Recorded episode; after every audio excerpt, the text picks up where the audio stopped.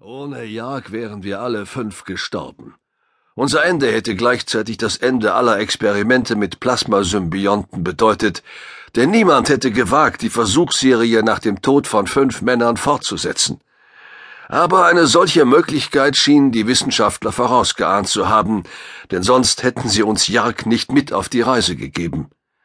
Von allen Besatzungsmitgliedern an Bord der Francis Drake war Jark das ungewöhnlichste. Jark war ein halbintelligenter Schlauchwurm von Eutrei, ein zwei Meter langes Riesenexemplar seiner Gattung mit drei gelben Sprungringen um den unteren Teil seines 30 Zentimeter durchmessenden Körpers.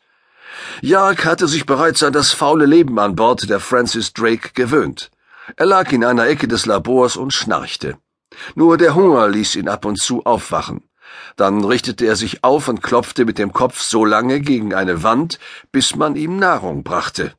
Ich weiß nicht, wie die Wissenschaftler jemals dahinter gekommen sind, dass ein Schlauchwurm von Eutrei, dem man die normale Körperflüssigkeit entzogen und durch den blutähnlichen und biophysikalisch behandelten Extrakt der Bra-Fettpflanze ersetzt hatte, empfindlicher reagierte als jedes andere Lebewesen, bei dem ein solcher Austausch möglich war.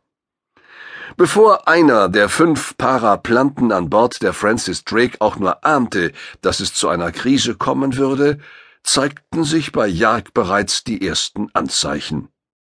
An diesem Tag, als die Francis Drake von der Südseite aus in die kleine Magellansche Wolke einflog, um nach dem Verbleib von acht verschollenen Schiffen der terranischen Explorer-Flotte zu forschen, rief mich Yokai Hom ins Labor. Hom war Jarks Betreuer eine Aufgabe, die er verfluchte, weil, wie er sagte, Jag nur zum Fressen und Saufen am Leben war und keinerlei Ambitionen zeigte, sein bisschen Intelligenz zu benutzen, um mit Hom irgendein Spielchen zu machen. Hom war ein leidenschaftlicher Spieler. Es war ihm gleichgültig, wie hoch der Einsatz bei einem Spiel war oder woraus dieser Einsatz bestand. Kommen Sie ins Labor und Joch, sagte Hom. Ich muss Ihnen etwas zeigen. Ich war sofort alarmiert, weil ich Hom immer mit Jark in Verbindung brachte, und Jark war so etwas wie unser Alarmsystem. Was ist passiert? fragte ich.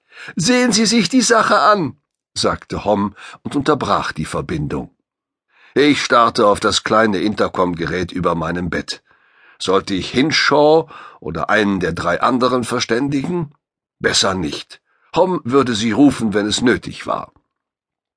Ich schlüpfte in meine Pelzjacke. Einer der größten Vorteile an Bord der Francis Drake ist, dass niemand eine Uniform zu tragen braucht. Jeder kann anziehen, was ihm gefällt. Ein terranischer Flottenoffizier nannte das einmal verächtlich ewigen Karneval. Als ich durch den Antigrafschacht zu den oberen Decks hinaufschwebte, überlegte ich, was Homs Pflegekind zugestoßen sein konnte. Sicher war es nicht besonders schlimm, sonst hätte Hom die Ärzte alarmiert. Ich betrat das Labor durch den Seiteneingang, weil ich nicht durch den Hauptraum gehen und mich den Blicken der Wissenschaftler und Ärzte aussetzen wollte. Hom schien das geahnt zu haben, denn er stand hinter der Tür und packte mich sofort am Arm. Kommen Sie, sagte er ungeduldig. Hom kam von Farrand, er wirkte so dünn und zerbrechlich, dass ich Angst hatte, mich an seiner Seite heftig zu bewegen. Ich bin eineinhalb Meter groß und ebenso breit und wiege drei Zentner. Ich entspreche also durchaus dem epsalischen Ideal eines schönen Mannes. Hom dagegen war ein Scheusal. Seine hervorstehenden Augen verliehen seinem Gesicht eine unnatürliche Starre. Es war unangenehm, von seinen Spinnenfingern berührt zu werden. In mancher Hinsicht ähnelte er Jark, und das war vielleicht der Grund, warum man ihn zum Pfleger des Schlauchwurms gemacht hatte. Stimmt was nicht mit Jark? fragte ich beunruhigt. Ich weiß nicht, gab Hom zurück. Ich bin mir nicht sicher. Er stieß die Tür auf, die uns noch von Jarks Behausung trennte. Unwillkürlich hielt ich den Atem an und wappnete mich gegen den Gestank, den einzuatmen ich jetzt nicht mehr vermeiden konnte. Wie alle Schlauchwürmer roch auch Jag stark nach Kümmel, und wenn es einen Geruch gibt, den wir Epsala nicht ausstehen können, dann ist es Kümmelduft. Jark hatte sich zusammengerollt und lag bewegungslos am Boden. Sein Schwanz mit den Springringen ragte unter seinem Körper hervor.